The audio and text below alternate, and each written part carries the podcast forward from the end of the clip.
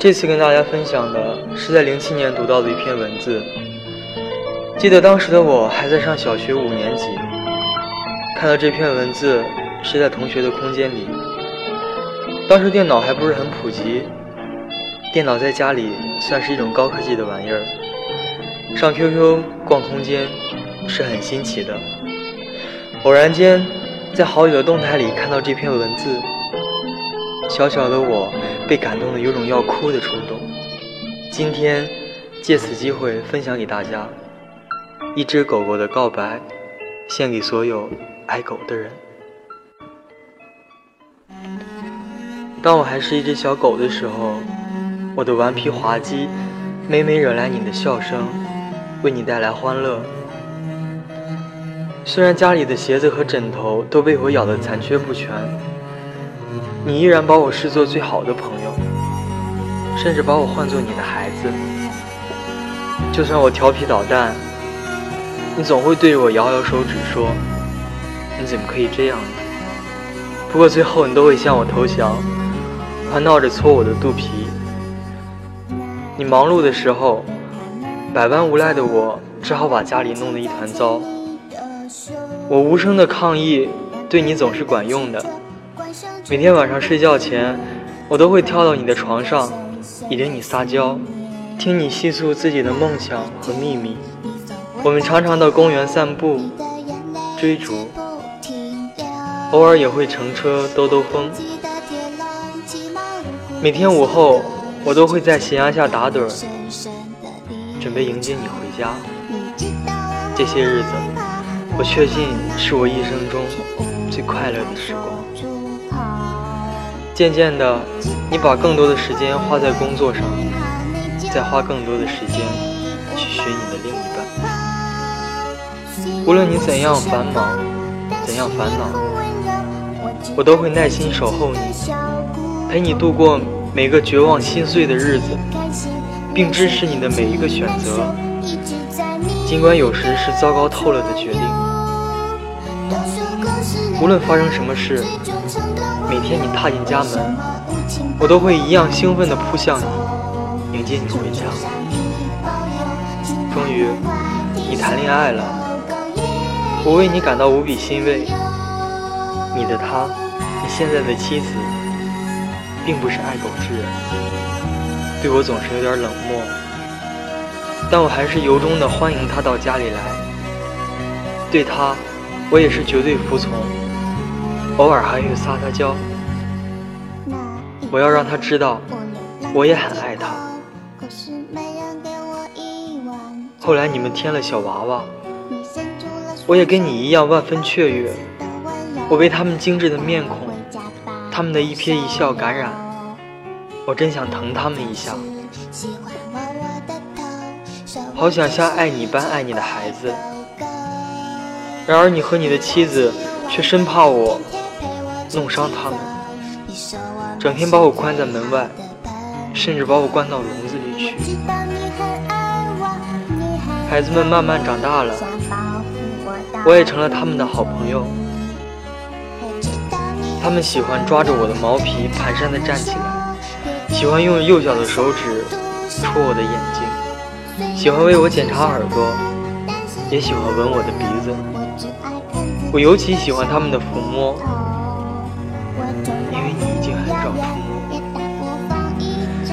有时候我会跳上他们的床，倚着他们撒娇。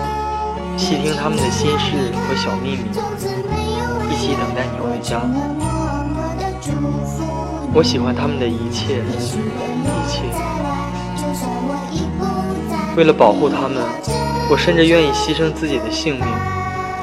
我总是深信，你的快乐就是我的快乐。但这种想法，令我最终成了爱的俘虏。曾几何时。人们问起你家里有没有宠物时，你总会毫不迟疑地从包里掏出我的照片，向他们娓娓道来我的意识。可是近几年，有人问起你同一个话题时，你却只是冷冷地回答“是”，随即就转向别的话题。我已经从你的狗儿变成只是一条狗了，甚至对我的开支也变得吝啬起来。后来你的仕途有了新的转机，你可能要到另一座城市里工作，移居到一栋不许圈养宠物的公寓里去。终于，你为家庭做出了正确的选择。可是，你是否还记得，曾几何时，我就是你家庭的全尸？你的车子出发了，我不明真相，还在旅途中充满期待。终于，我们抵达了一家动物收容所，里面传来的不只是猫儿和狗儿的气味，还有恐惧、绝望的气味。你边写着文件，边对那里的人说：“我知道你们一定可以为他找到一个好的归宿的。”看着你，他们耸耸肩，露出一个很难过的神情。对于这里的老犬最终会走的路，他们了如指掌。纵使老犬们身怀着各种各样的证书，又如何呢？你的儿子紧紧抓着我的项圈，哭喊着：“不要，爸爸！”求你别让他们带走我的狗儿。你狠下心去敲开他的小手指，直至他再也触不到我。我担心他，我更担心你，担心你将教他们怎样的人生课？什么是友情？什么是忠诚？什么是爱？什么是责任？什么是？对生命的尊重，你终于要走了。你躲开我的目光，最后一次轻轻拍着我的头说再见。你礼貌地婉拒了保留我的项圈及拉绳的权利，头也不回地走了。我知道你有你的期限，我也知道自己的期限将至。这里的人整天忙得团团转，但倘若时间许可，他们总会抽空照料我们。在这里，我食物不缺。可是这几天以来，我已食不下咽。最初，每当有人经过这牢笼，我都会满心期待地跑过去，以为是你回心转意。来把我接回来。后来，我退而求其次，只盼望有谁会来救救我，或者只是关心一下也好，我就心满意足了。更多更多的小狗被送到这里来，我这条老狗唯有撤退到最远的一角。可悲的是，它们仍天真活泼，似乎对将要面对的命运毫无知觉。这一天，我听到了他的脚步声，一步一步沿着我而来。我知道这一天终于来临了。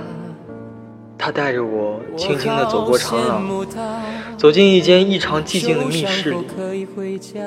他把我轻轻地放在一张桌子上，揉着我的耳朵，叫我不用担心。我清楚地听到我的心因为预期即将发生的事而猛烈跳动，可是同时脑子里又隐隐浮现出一种解脱的感觉。但是本性使然，我能感到他肩上担负着十分沉重的担子，就像我能感应你一切的喜怒哀乐一样。他柔柔的在我的前腿带上止血带，我也温柔的舔他的手，犹如许多年前我在你悲伤的时候安慰你一样。然后，他熟练地把注射针注入我的静脉里，一阵刺痛之后，一股冷流走遍我的全身，我开始晕眩，我感到倦了，躺下了。我看着他慈悲的眼睛，我喃喃地说：“你怎么可以这样呢？”他好像听懂了我的话，拥着我连声道歉。并急忙解释说，他必须这样做，以保能带我到一个更好的地方，一个充满爱和光明、与尘世完全不同的世界。在那里，我不会再受冷漠，再遭遗弃，再被欺凌，也不用再到处闪躲，不需要再自谋生存。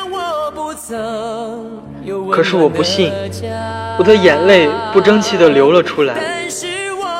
我用尽全身最后一丝力气向他摇了摇尾巴，我竭力想让他知道，这句“你怎么可以这样呢”，并不是对他说的。对象其实是你，我亲爱的主人。我想念你，我会永远怀念你，永远等待着你。我只希望你生命里的每一个人也能同样真诚的对待你。别了，我亲爱的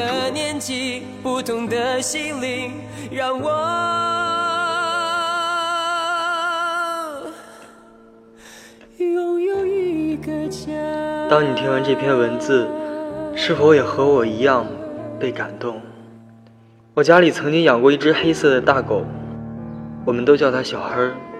它对家人的熟悉程度，只需要透过门缝就能分辨。它尤其喜欢吃西瓜皮，所以每次家里买了西瓜都不会浪费。人有生老病死，狗也不例外。十一年的时光使他的黑胡须变成了白胡须，最终老死在笼子里。他死的那天，我哭了，哭得很伤心。但家人真诚的对他，并没有使我们感到多愧疚。在你的生命里，是否也出现过一只陪你欢笑、陪你玩耍、陪你度过一段美好时光的狗儿？他们将自己全部的真诚都给了你，是否又换回了你真诚的对待？如果你没有做好准备，请不要去索取他们的真诚。今天放的几首歌分别是群星的《狗狗一路顺风》，陈嘉桦的《强强》和李行亮的《我想有个家》。最后，希望大家珍惜自己身边的狗狗朋友，珍惜他们在自己身边的每一天，追逐时光。追逐属于我们自己的时光，我是小兵，下次再见。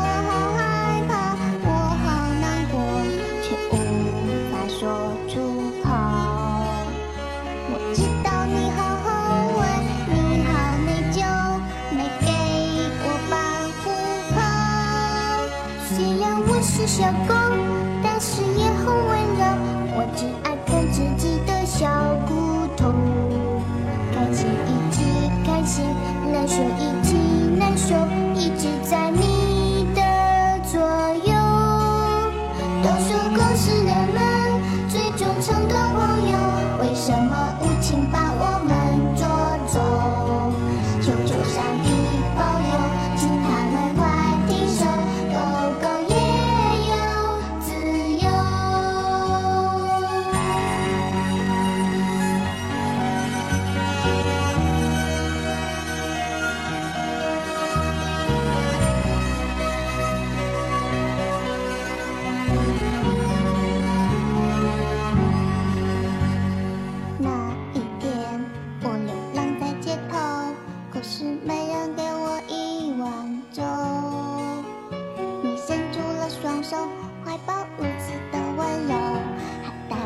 家把我收留，你总是喜欢摸我的头，说我。真是一只乖狗狗。你早起又晚归，天天陪我出去走。你说我们是最好的朋友。我知道你很爱我，你很疼我，想保护。